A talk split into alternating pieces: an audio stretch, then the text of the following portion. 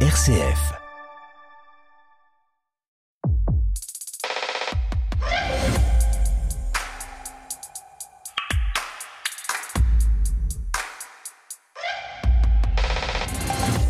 Bonjour à tous et bienvenue dans Effervescence, le magazine de l'étonnement culturel. Un magazine où cette semaine il sera question d'exposition, de livres et de musique. Une émission où l'on célébrera trois grands retours. Le retour de la momie, le retour des Red Hot Chili Peppers et le retour des inconnus. Une émission où, plus sérieusement, on évoquera l'empreinte de la Grande Guerre dans la littérature, le cinéma, la musique, et où l'on rendra un dernier hommage à une jeune journaliste talentueuse trop tôt disparue, Fanny Chéroux. Trois chroniqueurs pour faire vivre effervescence cette semaine. Nathalie Sartoulajus avec nous depuis Bordeaux. Bonjour Nathalie. Bonjour. Vous avez lu une formidable saga, ça s'appelle Sur l'épaule des géants, et vous tenterez de nous raconter ce récit foisonnant. Et puis vous êtes allé au Louvre voir l'exposition sur les natures mortes. Éric Dupri, bonjour. Et bonjour. Vous êtes journaliste à Radio Présence à Toulouse. Le retour de la momie, c'est vous, grâce à une exposition à Toulouse. Et puis un livre aussi, Le portement de la croix, un récit empreint de spiritualité et de terroir. François-Xavier Maigre, bonjour. Bonjour. Vous êtes dans le Perche cette semaine. Ce qui nous vaut, ce sont de téléphone. On vous doit les deux autres retours, le nouvel album des Red Hot Chili Peppers, et puis, et puis, vous avez osé, hein, après avoir salué le retour de la Starac il y a quelques semaines dans Effervescence, nous voici donc à nouveau à nous enthousiasmer pour TF1 et le retour des inconnus. Nathalie, Eric et François-Xavier, trois chroniqueurs entièrement dévoués à la cause d'Effervescence, et je les en remercie. Maintenant, chute, on commence. Effervescence, une émission présentée par Stéphanie Gallet. Que nous reste-t-il d'un livre des semaines, des mois après l'avoir lu? Que nous reste-t-il d'une histoire quand cela fait longtemps qu'on l'a terminé et que depuis, d'autres livres, d'autres récits sont venus nous bousculer? Des sensations, des prénoms, des situations, l'endroit où nous étions quand nous avons achevé la dernière page. Je vous dis ça car cet été, parmi les romans de la rentrée que j'ai eu la chance de lire, celui qui m'a le plus marqué, c'est Darwin, Darwin avec un E. Or, étrangement, peu en ont parlé. C'est l'histoire de Darwin, un enfant corps tordu qui vit avec sa mère et des beaux-pères de bassage dans un bidonville au bord de la forêt amazonienne.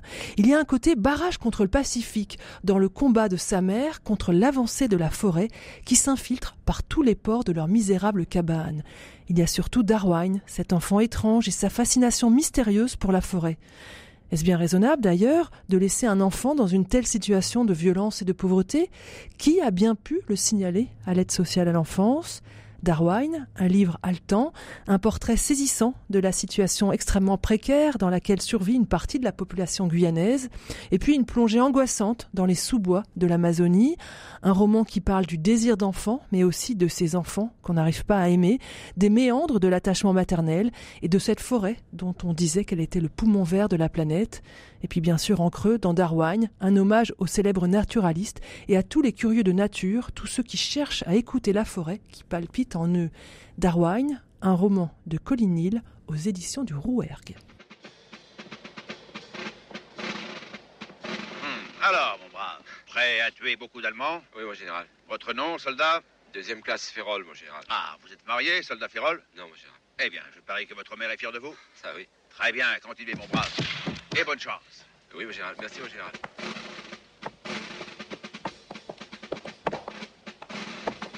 Bonjour, lieutenant? Alors, mon brave, Mon général. prêt à tuer beaucoup d'Allemands? Oui, mon général. Ah, ah, Je vois qu'on nettoie son fusil. Hein, ben, c'est ce qu'il faut faire. Le soldat n'a pas de meilleur ami. Veillez bien sur lui et il veillera toujours sur vous. Oui, mon général. Alors, bon, ben, bonne chance, mon vieux. Continuez. Oui, mon général. Ce vendredi 11 novembre, on commémore la fin de la Première Guerre mondiale. Une guerre qui, avec le temps, est un peu devenue comme un archétype de la guerre, avec son cortège de morts, de blessés, de souffrances, mais surtout d'absurdité. Alors vous avez sûrement reconnu un extrait des Sentiers de la Gloire, quand le général fait sa tournée des tranchées, film culte de Stanley Kubrick en 1957. Pour Effervescence et parce que je pense qu'on n'a pas épuisé le sujet et qu'il est important de continuer de penser cette épreuve terrible que fut la Grande Guerre pour les peuples européens et bien au-delà, eh bien j'ai demandé à chacun des chroniqueurs de choisir une œuvre sur cette guerre de 14-18 ou une œuvre issue de 14-18. Eric, comme une évidence, hein, vous avez choisi Céline, Le voyage au bout de la nuit, publié en 1932, qui reste un texte majeur pour raconter l'horreur des combats et des tranchées. Oui, ben moi je considère qu'il y a deux grands, deux très grands romans issus de la Première Guerre mondiale et écrits par des écrivains qui avaient combattu hein, pendant la Première Guerre mondiale. Il y a côté allemand, c'est Orage d'acier d'Ernst Junger, et côté français, euh, Voyage au bout de la nuit. Tout le roman n'est pas consacré euh, à la guerre, mais euh, la première partie, toute la première partie l'est. Il y a une des phrases les plus, une des premières phrases de roman les plus célèbres, tout le monde la connaît, celle de Voyage au bout de la nuit. C'est, ça a débuté comme ça où euh, on voit Bardamu, donc le héros, le personnage principal du livre, avec un camarade qui sont à la terrasse d'un café, qui voit passer un bataillon et qui d'un seul coup est pris d'un élan patriotique et qui, s'engage euh, dans l'armée. Bon, Céline a combattu, il était cuirassier, donc euh, il était dans la cavalerie. Il a été blessé, il a été trépané d'ailleurs. Il en a gardé des séquelles toute sa vie. Et bah lui, ce qu'il raconte, c'est vraiment l'horreur au premier degré. Et lui, il ne trouve aucune justification à euh, cette boucherie qui a pu être euh, la Première Guerre mondiale. Il deviendra euh, pacifiste ensuite, et il tournera un peu mal puisqu'il deviendra un antisémite forcené, mais bon, c'était pas le seul à l'époque non plus. Et ce livre est extraordinaire parce que bah, c'est là aussi, c'est la naissance d'un écrivain. Hein. c'est son premier roman. Il a 38 ans quand sort Voyage au bout de la nuit. Il avait écrit précédemment L'Église en 1919, mais qui paraîtra après Voyage. Et euh, bah, il y a aussi la découverte du style célinien, ce, style euh, qui... On se demande d'ailleurs quand on lit euh, les textes de Céline, lorsqu'il raconte les, combats, si c'est le texte qui, qui, explose ou si c'est les scènes qu'il raconte. Et voilà, c'était un livre extraordinaire qui a marqué toute une génération d'écrivains à l'époque et puis ensuite et qui a encore des influences aujourd'hui, bien entendu. Et Eric, vous avez choisi de nous faire écouter un extrait du Voyage au bout de la nuit lu par Michel Simon. Vous avez utilisé le mot boucherie et justement euh, la scène qu'on va écouter racontée par Michel Simon, c'est une scène de boucherie, mais au sens propre du terme. Oui, parce qu'évidemment, euh, sur le, les terrains de combat, il fallait bien se nourrir et on se nourrissait entre autres euh, bah, des, des, carcasses ou du bétail qu'on pouvait trouver dans le coin. Et là, en fait, les, les, soldats sont en train de découper tout simplement un, un, animal, je crois que c'est une vache. Et donc, bah, bah, on, écoute, on écoute Michel Simon. Un bœuf entier sectionné en deux pendu à l'arbre sur lequel s'escrimaient encore en jurant les quatre bouchers du régiment pour lui tirer des morceaux d'abattis. On s'engueulait ferme entre escouades à propos de graisse, et de rognons surtout, au milieu des mouches, comme on n'en voit que dans ces moments-là, importantes et musicales comme des petits oiseaux. Et puis du sang encore, et partout, à travers l'herbe, en flaques molles et confluentes qui cherchaient la bonne pente. On tuait le dernier cochon quelques pas plus loin. Déjà quatre hommes et un boucher se disputaient certaines tripes à venir. C'est toi, vendu qu'il a étouffé hier, la loyau.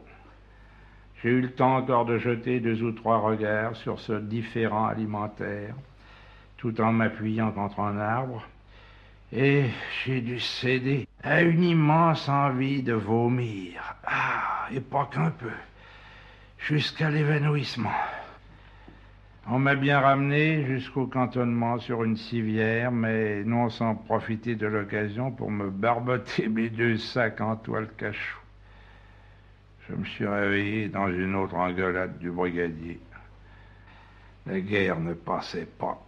La guerre ne passait pas. Louis-Ferdinand Céline, Voyage au bout de la nuit, lu par Michel Simon. Alors, euh, Louis-Ferdinand Céline, vous l'avez dit, Eric, sans illusion euh, sur la nature de cette guerre. Euh, Nathalie, vous, pour, vous avez choisi pour nous parler de la Grande Guerre, du film La Grande Illusion, justement. Oui, euh, bah c'est un c'est un film de Renoir que j'aime énormément, hein, de la, Grande Illusion. C'est un film de 1937. Euh, donc on est encore, euh, enfin avec avec ce film-là, on est. Euh, d'ailleurs, je pense que c'est un film plus complexe qu'on a pu le dire, hein. euh, rien que par son titre, hein, parce que qu'est-ce que c'est la grande illusion? Est-ce que c'est l'illusion de la guerre avec ses mythes de patriotisme et de sacrifice L'illusion encore d'une paix possible, alors qu'on est bon en 1937, on est en pleine montée des fascismes, et c'est vrai qu'on est, on a reproché un peu à ce à ce film son pacifisme mais c'est vrai qu'on est très loin de, de, la boucherie dont, dont, vous parliez et du, du réalisme en fait de, l'horreur des tranchées, de la boue, du sang, bah, comme par exemple dans Les Sentiers de la gloire de, Kubrick. Hein. mais disons que c'est un film, je dirais que c'est un film de guerre en fait, puisque ce, enfin ce n'est pas un film justement de guerre, c'est un film sur la guerre, mais pas un film de guerre. Euh, on est, euh, c'est des prisonniers de guerre français qui se retrouvent dans des camps allemands et qui cherchent à s'évader. Donc c'est la guerre vue d'un camp de camp de prisonniers et d'un camp de prisonniers d'officiers. Donc où les prisonniers étaient encore plutôt euh, plutôt bien traités parce qu'on respectait quand même les, les les règles internationales et on est je crois encore dans cette illusion euh, que la guerre peut être une affaire de, de, de gentleman, où, où, euh, où, il est possible de respecter l'ennemi, hein, comme on, on, on, le voit dans ce film-là entre euh, l'officier allemand et l'officier français, qui se respectent en fait, hein, qui s'estiment. Et d'une certaine manière, les, les divisions de classe sont, sont très très fortes, hein, presque plus fortes encore que les divisions entre entre entre les entre les nations. Mais euh, c'est vrai que la la la la, montée des, des, du nationalisme nationalisme va va euh, va faire exploser va faire exploser tout ça. Hein. Euh, mais voilà, je trouve que c'est un film où il y a encore euh, je pense que Renoir, il était porté par euh, par, par l'humanisme de euh, du Front populaire, hein, hein, cette espérance de la de la division possible, euh, de la, possibilité de diviser, de, de, dépasser encore les divisions entre les classes comme entre les nations. Et, et c'est un film qui reste encore imprégné de cet humanisme-là. Alors on écoute cet extrait dont vous parliez, c'est ces deux gentlemen qui parlent de ce monde qui est en train de disparaître. Me permettez-vous une question? Pourquoi avez-vous fait pour moi une exception en me recevant chez vous Pourquoi? Parce que vous vous appelez Boisdieu, officier de carrière dans l'armée française, et moi, Raffenstein, officier de carrière dans l'armée impériale d'Allemagne. Mais mes camarades sont aussi des officiers. Un maréchal et un Rosenthal, officier. sont de très bons soldats. Oui, joli cadeau de la Révolution française.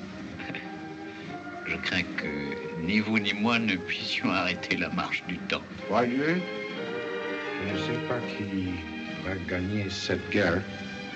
La fin, quelle qu'elle soit, sera la fin des Raffenstein et des Boileau. On n'a peut-être plus besoin de nous. Et vous ne trouvez pas que c'est dommage? Peut-être. Voilà un extrait de La Grande Illusion, le film de Renoir et le choix de Nathalie Sartoulajus. François-Xavier Maigre, vous avez choisi de nous parler de deux livres. Un livre important pour vous qui a bercé votre adolescence? Ouais, enfin un peu plus tard, mais c'est le livre de, de Claude Michelet des Grivolous. Euh, euh, qui inaugure, je crois, une trilogie sur une famille euh, d'agriculteurs euh, du Sud-Ouest, euh, d'ailleurs qui, a été un peu le fer de lance de ce qu'on a appelé par la suite l'école de Brive, de ces écrivains, de ces romanciers imprégnés par par des histoires du terroir qui, nous racontent une France perdue et une France en pleine mutation. Et ce qui est très intéressant dans ce premier livre, euh, c'est justement l'irruption de la Première Guerre mondiale dans un, dans un monde immuable comme ça qui est celui de la Terre et la façon dont ça va endeuiller et bouleverser tout un village et toute une famille. Et moi, c'est un livre qui m'a beaucoup marqué sur la, Première Guerre mondiale, bien que j'ai été aussi très marqué euh, comme, euh, comme Eric par Voyage au bout de la nuit ou encore par Maurice Genevoix, ceux de 14, qui reste à mes yeux un, monument. Et je voulais vous parler aussi d'un d'un recueil de poèmes qui a été publié par euh, les éditions Bruno Doucet en 2014 pour le centenaire de, de, la, de la Première Guerre mondiale, qui s'appelle En pleine figure haïku, de la guerre de 14-18, euh, parce que c'est quelque chose qu'on a un peu oublié aujourd'hui. Mais en fait, à cette époque-là, il y avait déjà des gens qui écrivaient des haïkus, et notamment parmi les poilus, parmi la masse des poilus, euh, il y avait certains, euh, certains d'entre eux qui ont consigné l'horreur des tranchées à travers de courts textes euh, qui ont gardé toute cette puissance d'évocation et qui disent aussi l'absurdité de la guerre euh, dans une forme brève et, et ô combien euh, parlante pour l'esprit. Vous nous en lisez quelques-uns? Bah, Par exemple, un texte de René Maublanc, En pleine figure, la balle mortelle, on a dit au cœur à sa mère. Encore un autre? Encore un autre de Julien Vaucance, Dans un trou du sol, la nuit, en face d'une armée immense, deux hommes. Voilà, c'est des très très beaux textes d'auteurs qu'on voilà, qui n'ont jamais eu de, pour la plupart de, carrière littéraire, mais, mais dont, les, dont les textes ont une modernité comme ça dans l'expression et une, force d'immersion, d'évocation qui, est totalement intacte. Merci François-Xavier. Euh, Éric Dupri, avec vous, euh, une page musicale pour remporter euh, ce retour sur la Grande Guerre. C'est la valse de Maurice Ravel. Vous nous en dites deux mots? Oui, ben Ravel euh, aurait dû être exempté pour la Première Guerre mondiale puisqu'il était trop petit, il mesure 1m61, Maurice Ravel, donc il a tenu quand même à participer au combat et il s'est engagé comme ambulancier. Et euh, après la guerre, en 1919, il a commencé un poème chorégraphie, euh, symphonique, pardon, euh, qui euh, s'appelle même chorégraphique parce que ça devait être un ballet effectivement là-bas. C'était Diaghilev qui lui avait les ballets russes qui lui avait commandé. Et en fait, il le commence en 1919, il le termine en 1920. Et qu'est-ce que raconte? Ben, Qu'est-ce que ça raconte? La valse, c'est la valse viennoise. Donc c'est le symbole de la Mitteleuropa, l'empire austro-hongrois. Vienne, bien sûr, qui était à l'époque le centre culturel un peu de l'Europe, en tout cas musical. Et il s'inspire de cette valse et petit à petit on voit que ça dérive vers, euh, bah, pareil, ça explose un peu. Il y a comme des effondrements et ça se termine par une espèce d'effondrement général. C'est une œuvre splendide qui, a été composée pour le piano à la base et puis qui a été après une, qui est créée par le piano, pardon, au piano et qui est devenue après une œuvre orchestrale que jouent tous les orchestres du monde. Voilà, donc euh, je crois que c'est une version que vous allez nous proposer, dirigée par Pierre Boulez. Je confirme, on écoute cette offre qui prend au tripes.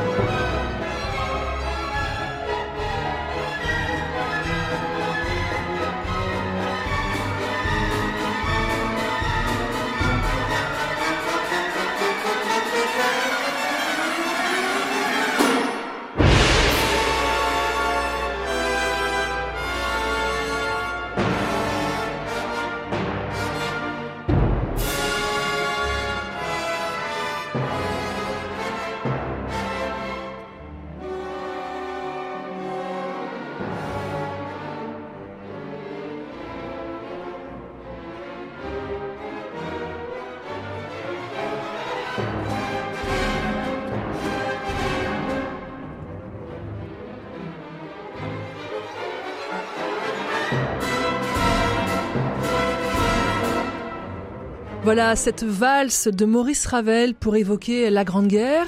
Et pour terminer, eh bien, je vous invite de mon côté à aller au musée de l'Orangerie, contempler les Nymphéas de Claude Monet, une œuvre offerte à la France par Claude Monet le lendemain même de l'armistice du 11 novembre 1918, comme symbole de la paix.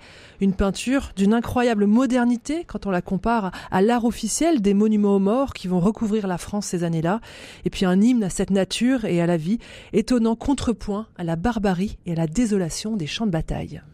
Effervescence, la culture nous unit sur RCF. L'année 2022 marque tout à la fois le bicentenaire de la découverte des hiéroglyphes et du secret des hiéroglyphes par euh, Champollion et puis le centenaire de la découverte du tombeau de Toutankhamon. Pour autant, Eric, l'exposition sur les momies que propose actuellement le Muséum d'histoire naturelle de Toulouse n'est pas du tout une exposition consacrée à l'Égypte, en tout cas pas seulement. Alors pas seulement, bien sûr, il y a beaucoup de momies euh, de l'Égypte ancienne qui sont exposées, qui sont présentées dans cette exposition au muséum, mais il y en a beaucoup d'autres issus de civilisations et de pays très divers.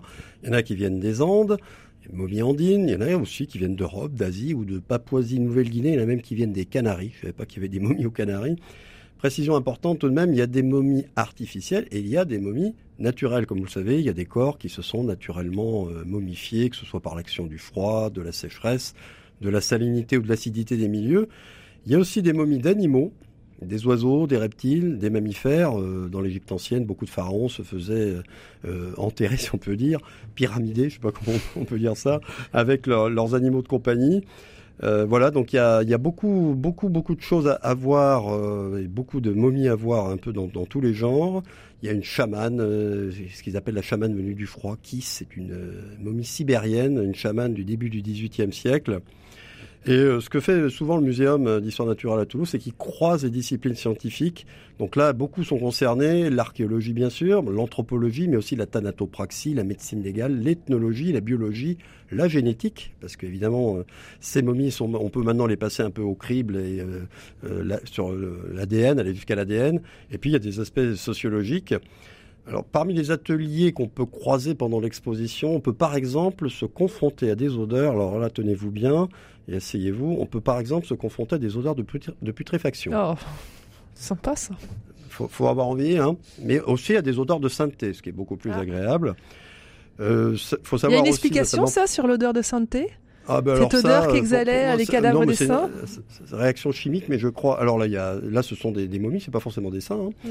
Euh, ce sont des réactions chimiques, mais après, il y a une part, je pense, de, de mystère que, pour ma part, je ne sais pas expliquer. euh, on a le choix, évidemment, de voir les momies ou pas, pour ceux qui vont avec des enfants, parce que ça peut, euh, lorsqu'on les voit vraiment de près, ça peut impressionner un petit peu comme ça sur le coup. Il y a aussi un atelier qui permet de reconstituer le visage de l'homme de Tolund. Vous savez, cette euh, momie, cet homme qui avait été manifestement torturé, qui avait dû commettre je ne sais quel crime, qui avait été euh, euh, condamné à mort par sa tribu, pendu, je crois, et qui était retrouvé au Danemark en 1950, et qui est mort entre 375 et 210 avant Jésus-Christ. Donc on peut reconstituer le visage de cet homme, comme ça, sur ordinateur. Voilà, et puis évidemment, cette exposition a d'autres euh, intérêts, c'est de montrer, et c'est peut-être le principal, le rapport qu'entretenaient les civilisations anciennes avec la mort, ce qui nous questionne également sur nos rapports à la mort aujourd'hui. Euh, Dieu sait qu'il a beaucoup évolué, surtout depuis 20 euh, ou 30 ans. Donc il y a aussi un aspect philosophique dans cette exposition. Qu'est-ce que la mort? En quoi nous rend-elle égaux? Comment vivre avec? Et qu'est-ce qu'elle nous apprend? Quel sens donne-t-elle à la vie?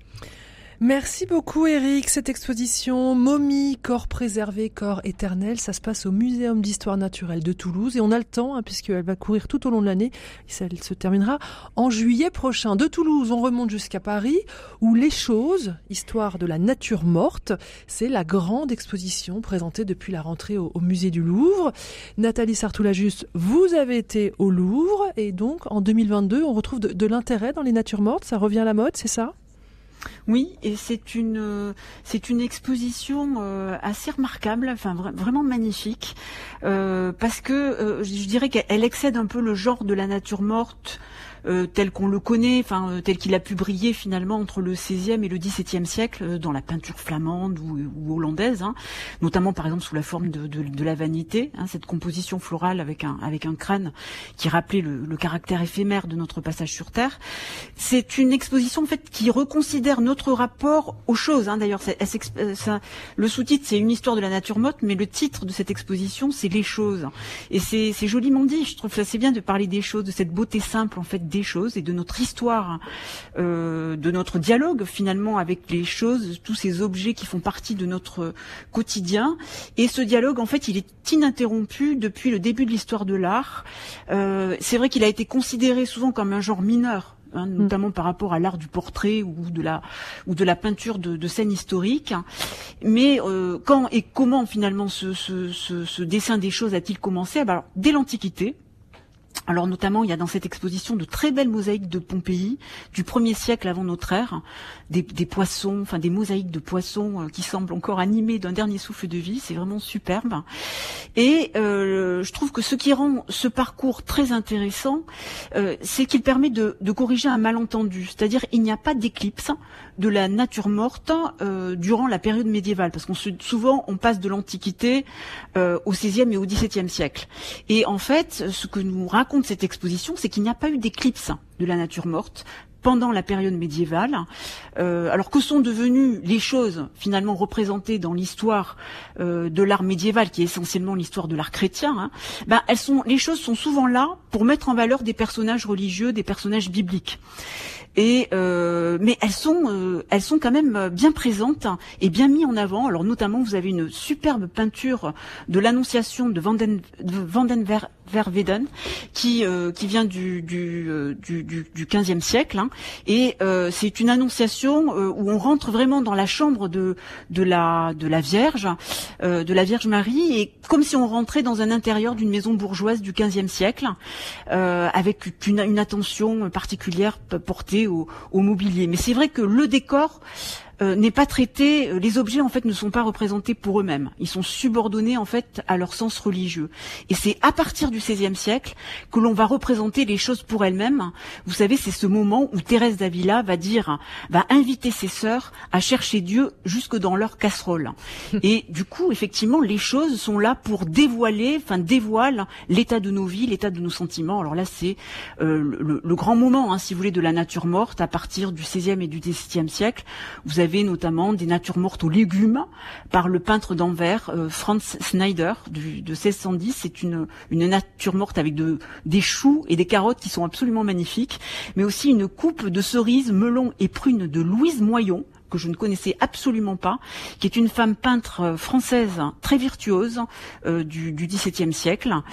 Et puis bien sûr, après c'est un peu plus connu. Hein, vous avez euh, à partir du XVIIe, alors je, je, ce tableau très connu de, de Rembrandt, le bœuf écorché, qui est quand même extraordinaire. Vous avez cette pièce de viande qui occupe le, le premier plan de l'image, hein, et c'est une image qui produit un effet un effet dramatique un peu d'étrangeté parce que juste derrière il y a cette il y a la silhouette de la servante qui observe ce, ce, ce cadavre de viande. Bon voilà c'est euh, mais c'est un, un, un, des tableaux vraiment marquants hein, euh, de cette exposition. Et puis euh, avec l'essor du capitalisme les choses petit à petit prennent le pouvoir. Elles acquièrent davantage de valeur, elles deviennent des marchandises, hein, des marchandises de premier plan. Et là, on passe vraiment de la, la représentation de la chose comme marchandise nous fait quitter cette, euh, ce caractère unique hein, de notre attachement, si vous voulez, à un objet euh, qui a un sens particulier à un moment de notre vie. Euh, c'est vraiment bah, les choses telles qu'elles sont qui deviennent des, des, des, des produits, des, enfin, des, marchandises, des, marchandises que l'on accumule en fait. Mm. Voilà, donc c'est une exposition magnifique euh, qui montre bien toute l'évolution de notre rapport de notre rapport aux choses et ce qu'elles disent de nous euh, et on sort de cette exposition avec la conviction que la nature morte est bien vivante. Voilà les choses, histoire de la nature morte, c'est au Louvre jusqu'au 23 janvier.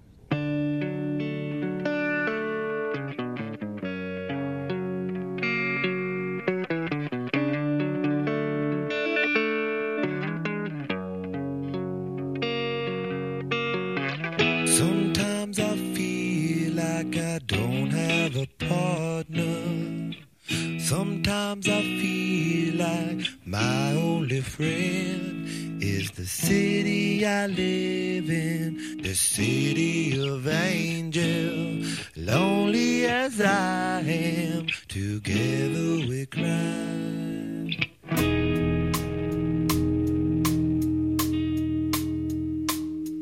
I drive on the streets cause she's my companion. I walk through the hills cause she knows who I am.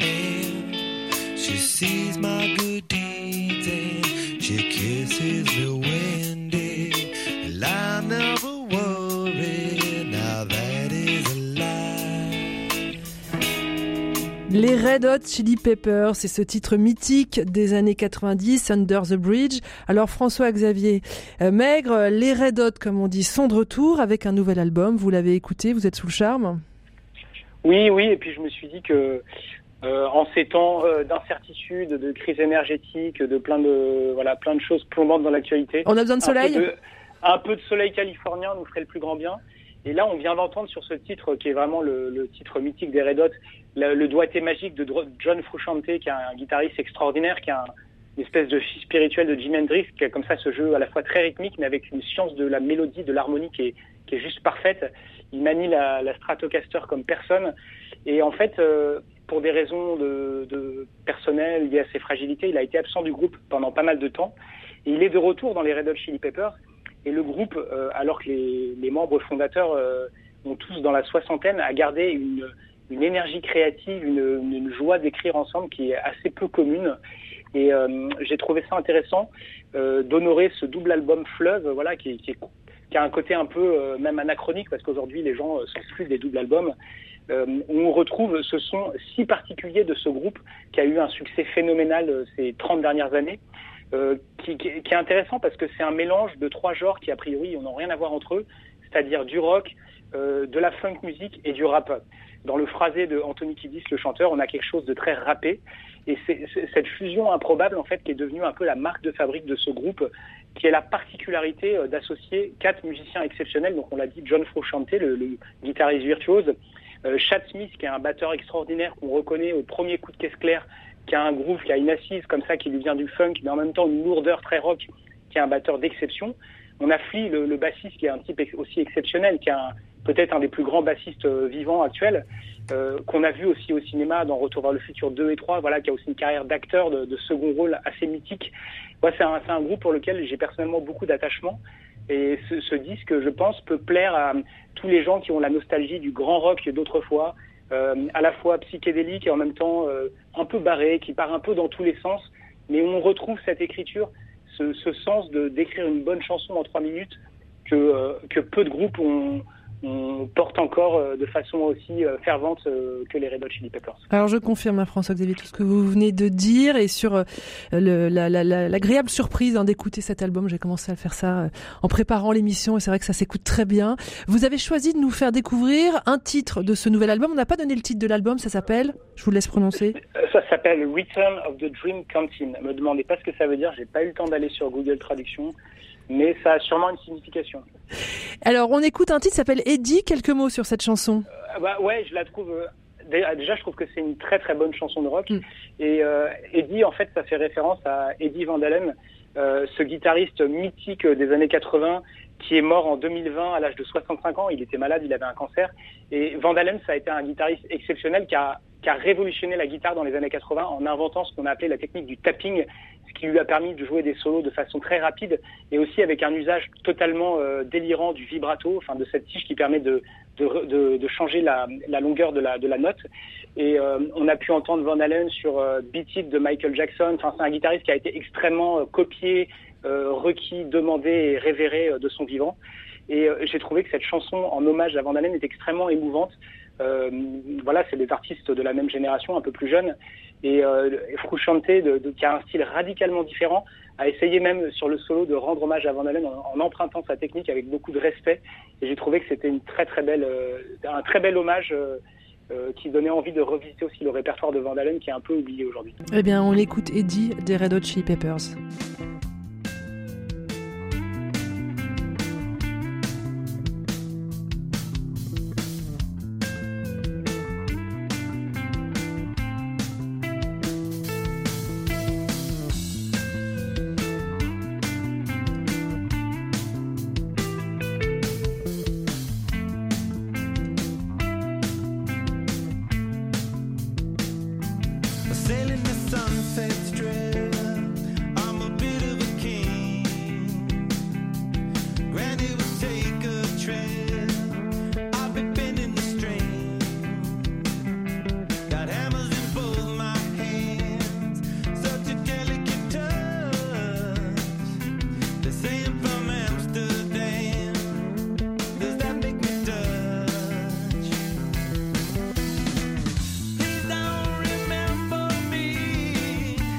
But what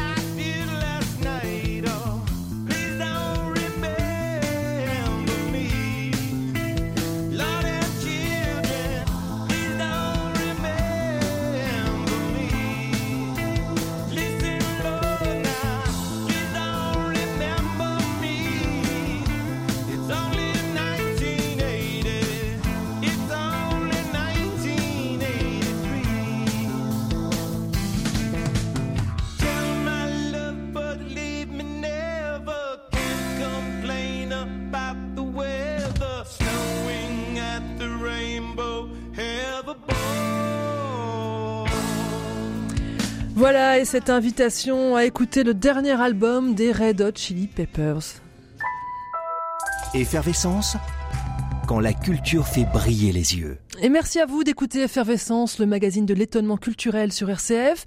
Avec nous aujourd'hui François-Xavier Maigre, Éric Dupri et Nathalie Sartoulajus. Nathalie, vous nous avez apporté un livre qui n'est pas qu'une histoire, mais c'est aussi un bel objet. Bref, un vrai livre et pas seulement un fichier PDF. Ça s'appelle Sur l'épaule des géants. Alors on commence par quoi Nathalie? L'objet ou l'histoire? on peut commencer par l'objet si vous voulez, parce que c'est vrai que euh, il faut salu, saluer ce, beau travail des éditions du Sonneur quand même. Euh, cette petite maison d'édition qui n'hésite pas à publier d'abord un gros roman hein, de 400 pages et avec des, illustrations euh, magnifiques, des gravures, des gravures d'Hélène Bautista qui sont vraiment très très belles hein, sur du beau papier. Bon, bref, ça, ça sent l'amour, l'amour du beau livre, le livre comme un bel objet physique quoi. Et, euh, et c'est vrai qu'on a un plaisir fou à tourner les pages de ce livre, non, non seulement à cause des illustrations euh, qui d'Hélène Bautista qui rythment merveilleusement la lecture, mais aussi parce que cette histoire est merveilleusement bien contée par euh, ben, par Laurine Laurine Roux.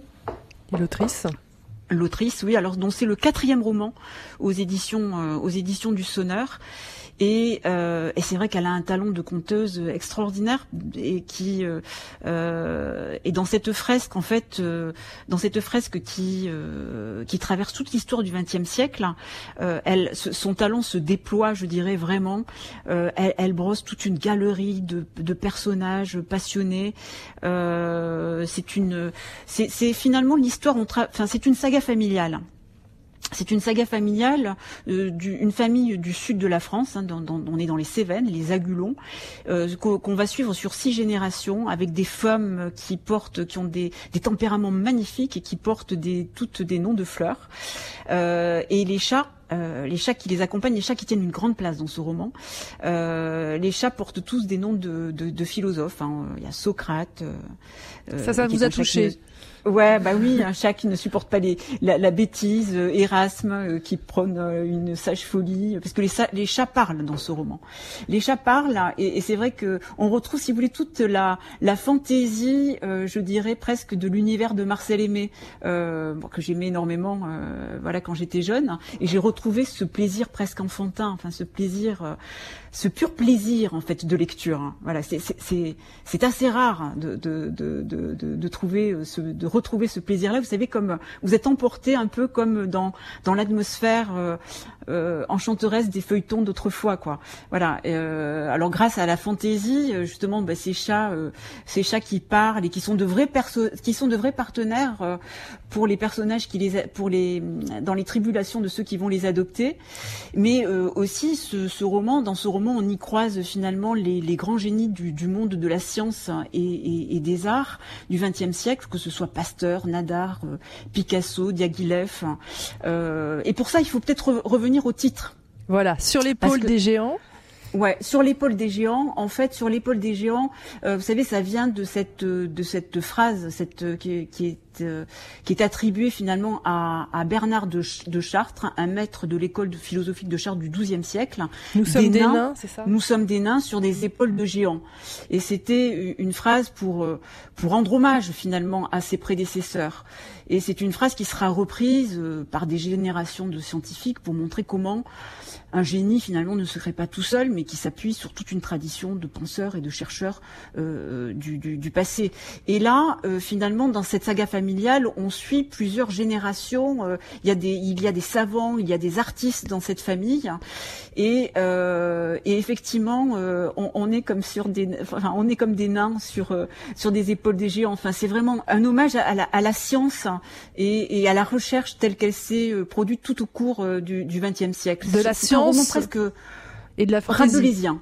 Ouais, science, science, poésie, littérature, et euh, fantaisie. Les arts, oui. Et c'est un, un, roman vraiment rabelaisien pour euh, cet qui célèbre finalement l'appétit de connaissance. Alors, ça s'appelle Sur l'épaule des géants. C'est de Laurine Roux avec des gravures d'Hélène Bautista et c'est publié chez une très jolie maison d'édition. On va aller voir ça, les éditions du Sonneur. Alors après une petite maison d'édition, voici maintenant dans Effervescence un autre livre, un livre carrément auto-édité, mais que l'on trouve très facilement sur les librairies en ligne, entre autres, et chez vous demandez à votre libraire, il devrait vous le trouver. Ça s'appelle, Eric, Le portement de la croix. Euh, Qu'est-ce que c'est? C'est un livre empreint de spiritualité, mais pas seulement. Alors, un tout petit mot d'abord sur l'auteur Bruno Lafourcade que j'ai découvert il y a quelques années euh, en lisant son roman Livret, euh, qui était lui paru chez Léo Cher et qui racontait les tribulations d'un enseignant au sein de l'éducation nationale. Là, c'est tout autre chose. Euh, Le portement de la croix est un roman qui est placé sous la bienheureuse influence de Georges Bernanos et où l'on retrouve aussi, un- peut-être à un degré moindre tout de même, les univers d'un Pierre Michon, d'un Richard Millet ou d'une Marie-Hélène Lafont à travers les lieux et les personnages d'une intrigue que l'auteur a située dans une petite commune rurale du sud-ouest. À la fin du siècle dernier, on est au tournant des années 90-2000. C'est un monde de, paysans, de notables locaux et de curés. Là, on retrouve un peu le, le Bernanos de Sous le soleil de Satan du journal d'un curé de campagne. Tous se débattent, enfin les curés se débattent surtout pour, avec leurs y a une époque euh, dans une société déjà très déchristianisée, y compris dans cette campagne. La trame du livre a la forme d'un flashback. On comprend dès le prologue, avec le début de la lettre de l'abbé Lapère à l'abbé Decourt, qu'un drame a eu lieu sans savoir de quoi il retourne. D'autres personnages vont apparaître dans les quatre parties qui vont suivre sous forme de récits et de témoignages. Il y a d'abord celui de Jean Perret-Orade, un brillant jeune étudiant spécialiste de la communauté des cagots au Moyen-Âge. Je ne sais pas si vous connaissez cette communauté, mais je, vous invite à vous y intéresser. La mère de ce Jean Perret-Orade, Madeleine, croit que sa maison est hantée et elle entend des coups contre les murs la nuit. Donc là, il y a du surnaturel. On retrouve l'abbé Lapère dans la partie suivante. Lui raconte son arrivée au village où il remplace l'abbé Plenel. Oui, il y a un abbé Plenel, un vieux prêtre. Alors lui, il est plutôt tendance Vatican II. Il est très apprécié des habitants, alors que Lapère, euh, il a des convictions que d'aucuns jugeront réactionnaires et va avoir plus de mal à faire sa place, à gagner la confiance de ses ouailles. Dans la troisième partie, on découvre un troisième personnage avec le récit de Jean d'Arricade. Jean d'Arricade. Notez bien les prénoms, surtout dans, tout ce que je vais vous dire. C'est un jeune surveillant d'un collège catholique privé qui se destine à la prêtrise, mais qui est en proie à des tourments intérieurs euh, concernant sa vocation. Il a bien du mal à faire face et à se faire respecter euh, de, des élèves, notamment d'une bande menée par un certain Mathieu, Mathieu, qui maltraite un des élèves de l'établissement euh, Jérôme, devenu leur souffre-douleur.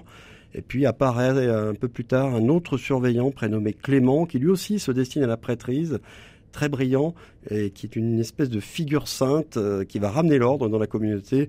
Il y a d'autres personnages. Il y a Marie, la fille de la voisine des Péréorades, la ferme à côté.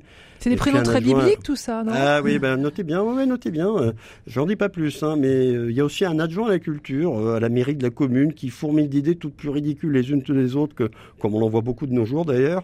Et enfin, la découverte, ça c'est l'événement qui donne le titre euh, au roman, d'une mystérieuse statue en bois dans la grange de la mère de Marie. C'est un Christ qui porte la croix. L'abbé Lapère va le sauver de la destruction et il va se mettre en tête aussi euh, de débroussailler un calvaire, un chemin de croix qu'il a retrouvé par hasard sur une colline arborée envahie par les herbes et qu'il veut remettre en état pour la Semaine Sainte. C'est à la fin de la troisième partie et surtout euh, dans la quatrième qu'on va avoir la révélation et qu'on va comprendre tous les fils qui relient les personnages entre eux et bien sûr quelle tragédie s'est déroulée les 23 et 24 mars, six ans plus tôt, comme l'évoque l'abbé Lapère dans le prologue du roman, au début de sa lettre. La fin de sa lettre, ça constitue l'épilogue du roman. Bon, comme je l'ai dit, hein, je le redis, je ne vais pas en dire plus, Ouais. mais ce que je peux dire, c'est qu'on retrouve dans ce livre toute la puissance et les sujets chers à Bernanos, le surnaturel, la grâce, le salut, la sainteté, et puis ces jeunes prêtres en proie au doute face à l'évidente présence du malin dans le cœur des hommes, le bien et le mal toujours inextricablement enchevêtrés, et la difficulté qu'il y a à discerner. Une mauvaise vision du bien est la garantie du mal, dit l'abbé Lapère euh, dans une des pages du livre. Il y a beaucoup de références à l'évangile, vous l'avez compris, et aux prophètes de l'Ancien Testament. Et puis il y a une réflexion sur le lien entre l'art, la foi, Dieu et la mort, un lien qui serait rompu aujourd'hui, misère d'un monde et de l'homme sans Dieu, mais aussi misère d'un monde et de l'homme sans diable. C'est vraiment un grand roman catholique. Je ne peux pas trouver d'autres mots. Il est écrit en plus dans une langue euh, remarquable. Et je peux vraiment que conseiller à tous ceux qui aiment la littérature et qui se questionnent sur ce qu'est la foi chrétienne aujourd'hui de lire ce livre. Le portement de la croix, c'est un roman de Bruno Lafourcade. Publié aux éditions Jean Désert. Effervescence, Stéphanie Gallet. Sans transition aucune, hein, après des livres plutôt sérieux, voici le grand retour de comiques qui ont fait se gondonner la France des années 80 et 90. Je crois que vous voyez tout à fait ce que je veux dire. Isabelle a les yeux bleus. Isabelle a les yeux bleus. Isabelle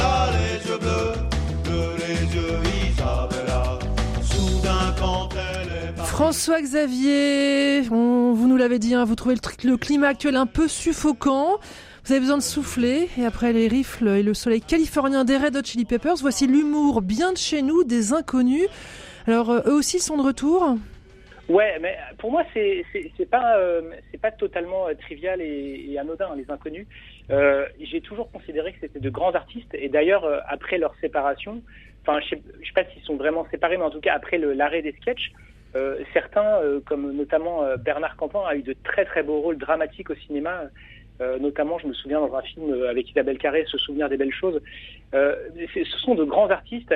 Et pourquoi je vous parle d'eux aujourd'hui, c'est parce que euh, reviennent sur le devant de la scène. Déjà, il y a toute une génération euh, qui euh, qui, les- qui se revendique des inconnus euh, et qui voilà qui fait d'eux des devanciers comme ça extrêmement respectés. Et euh, il y a une soirée spéciale le 14 novembre sur TF1 euh, qui promet d'être euh, intéressante avec euh, euh, un, tas de personnalités issues du monde euh, évidemment euh, du cinéma, mais pas que, aussi des, des, des sportifs, des, des, chanteurs qui vont réinterpréter les grands sketchs des inconnus. Donc on aura François Berléand, Isabelle Nanty, Patrick Chenet, McFly et Carlito, Joe Star, la chanteuse Elena Noguera, le footballeur Adil Rami. Ça promet d'être extrêmement intéressant. Et moi, je trouve que déjà, en fait, euh, j'ai pris le temps de regarder euh, pas mal de sketchs des inconnus, de revoir, hein, parce qu'on les a vus et revus. Et il y a quelque chose qui m'a frappé, c'était euh, du- d'une part la grande liberté de ton et de parole qu'il y avait dans les années 80-90. C'est-à-dire que c'était jamais méchant, mais il y avait quand même une, irrévérence et, une liberté qui, était très, très précieuse à cette époque-là. Et aussi, je trouve, euh, quelque chose qui reste totalement pertinent euh, pour aujourd'hui. C'est-à-dire que les sketchs des inconnus, bien sûr, ils ont vieilli euh, dans, le, dans leurs références culturelles et, dans leur, dans leur jus, mais sur le fond, ils restent totalement actuels, que vous preniez les urgences, les flics, les chasseurs, les rockers, les grévistes, le, le- le jeu télémagouille, question pour du pognon, enfin voilà, vous pourrez tous les citer. Euh, ils, avaient une, justesse sociologique dans leur façon de croquer nos petits et grands travers, de croquer les, voilà, les, rivalités de, classe dans la société française. Il y a extrêmement de, choses comme ça qui restent totalement valables. Et moi, notamment, il y a un sketch qui me fait toujours hurler de rire, c'est euh, celui sur les chasseurs. Euh, et quand on voit actuellement les, les, grands débats, les polémiques qu'il y a euh, chaque année sur les sur le sur le sur le bien fondé de l'achat, sur le sur l'écologie, sur les risques euh, des riverains. En fait, tout est déjà dans ce sketch qui euh, qui doit avoir maintenant plus de 30 ans. Et je trouve qu'il y a il y a vraiment quelque chose d'éternel chez les inconnus que j'ai pris beaucoup de plaisir à redécouvrir. Allez, on s'en remet un petit godet. Mais au fond, quelle différence y a-t-il entre le bon et le mauvais chasseur? Ah, je l'attendais celle-là. Ah, je l'attendais celle-là. Non, mais le, le, le mauvais chasseur, bon, bah, c'est le gars qui a un fusil, euh, il voit un truc qui bouge, euh, il, il- il tire. Ouais, bien sûr. Il tire. Et le bon chasseur? Bah, Oh, le, le bon chasseur, c'est un gars, bon, bah, il a un fusil, euh, un fusil, il, il voit un truc qui bouge, euh, il, il tire, mais. Bah, c'est pour la même chose, quoi. Bon, il y a le bon chasseur, puis il y a le mauvais chasseur, hein. il y a le viandard, puis il y a le non-viandard. Inoubliable sketch de la galinette cendrée. Les inconnus sont donc de retour sur TF1 lundi soir. Et puis ils sont aussi à la une de la revue Schnock. La revue Schnock, c'est une revue culturelle qui s'intéresse à la culture populaire des années 80. Alors allez la découvrir, c'est en librairie et c'est très intéressant sur le travail et les, les sketchs, le contenu des inconnus. Et on voit qu'ils revisitent les années 80.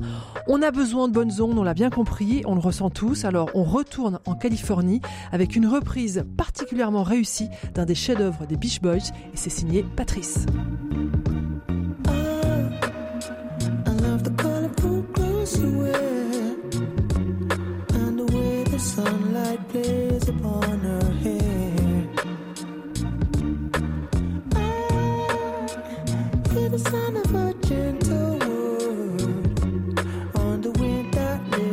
to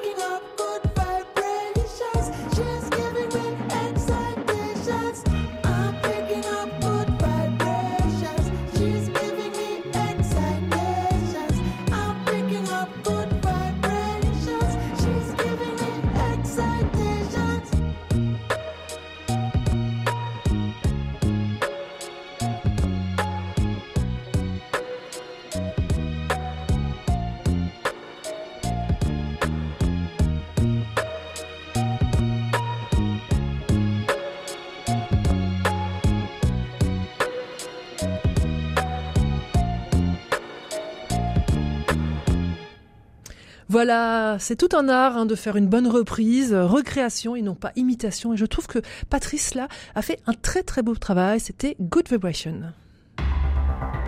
Effervescence. Le magazine de l'étonnement culturel.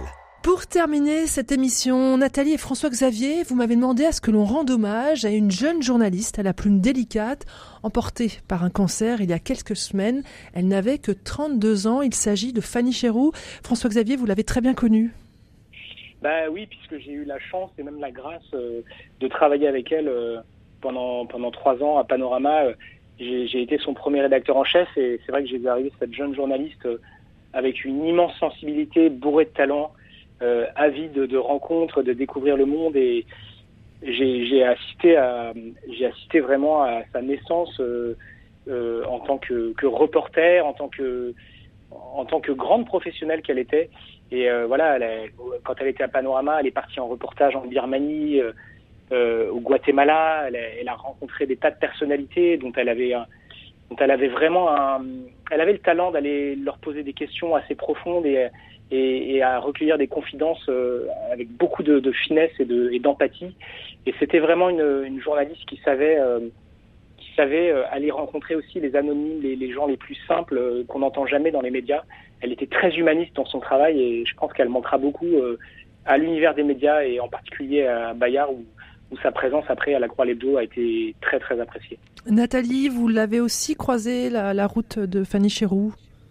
Bah, je l'ai croisée euh, notamment quand elle a succédé à, à François euh, à François Xavier Maigre à Panorama, qu'elle est devenue rédactrice en chef, jeune rédactrice en chef quand même de euh, de, de Panorama. Et bah, elle, elle, elle a j'ai fait avec elle son sa dernière conversation de Panorama avant qu'elle rejoigne La la Croix Croix Lebdo, ouais, où elle m'avait dit oh, je- j'ai envie de me faire plaisir, c'est la fin, je quitte Panorama. Donc je fais une une conversation avec toi si tu le veux bien. Et on partageait euh, en fait l'amour du Sud-Ouest, hein, la- la- la- l'amour de, cette France, euh, enfin de la France, de cette France rurale à laquelle elle était aussi extrêmement euh, attachée, où elle avait ses origines, et euh, et puis un- et le goût aussi pour pour pour pour la transmission. Et c'est vrai comme comme dit euh, euh, comme dit François Xavier, en fait, elle avait une, une, une telle empathie qu'elle qu'elle vous forçait en fait à, à donner à chaque fois le, le, le, le meilleur de le meilleur de vous-même.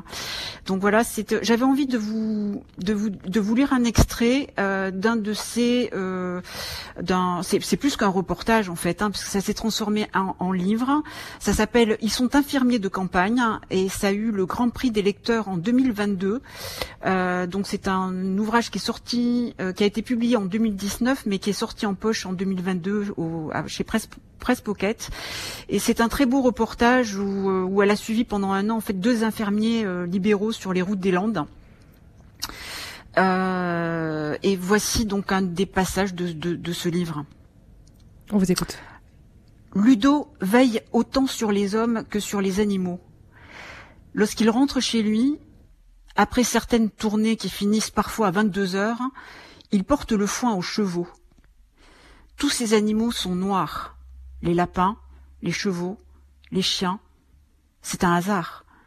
Mais il aime le contraste entre leur, leur noirceur et leur gentillesse. Ludo a récemment vu ces deux chevaux venir saluer leur frère au bord de la mort. Il connaît trop bien le cri du cheval qui part et qui rend l'âme. Il connaît de la même façon le dernier souffle de l'homme qu'il a vu mourir dans ses bras, peut-être trop souvent. Il connaît ce moment où ne demeure plus que cette enveloppe entre ses mains.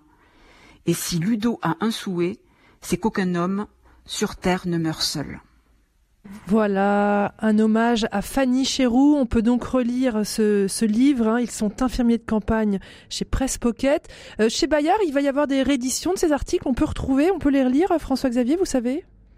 Je ne sais pas si des rééditions sont prévues. En tout cas, euh, on peut euh, on peut relire tous les numéros de Panorama où Fanny a œuvré quand même beaucoup de. Enfin, je pense, euh, je sais pas combien de temps elle est restée, mais quand même pas mal d'années. Et euh, tout ce qu'elle a fait dans la Croix Lebdo, euh, qu'on peut relire, il y en a une grande partie euh, de ce qu'elle a fait pour la Croix Lebdo qui est en ligne. Voilà, c'est des très beaux et ce que vient de nous dire Nat- Nathalie, ce que je trouve très intéressant, c'est que on est sur un journalisme très très humain, très littéraire en même temps, on est au-delà de l'information. Il y avait énormément de poésie et d'humanité dans l'écriture de Fanny. Elle était comme ses articles en fait, ce qui fait que c'était un, c'était une personne extrêmement euh, alignée et inspirée.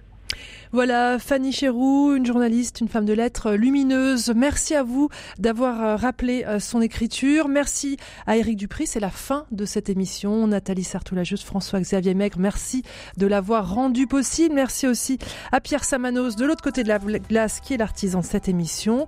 Je vous retrouve la semaine prochaine pour une nouvelle émission Effervescence. D'ici là, eh bien, portez-vous bien.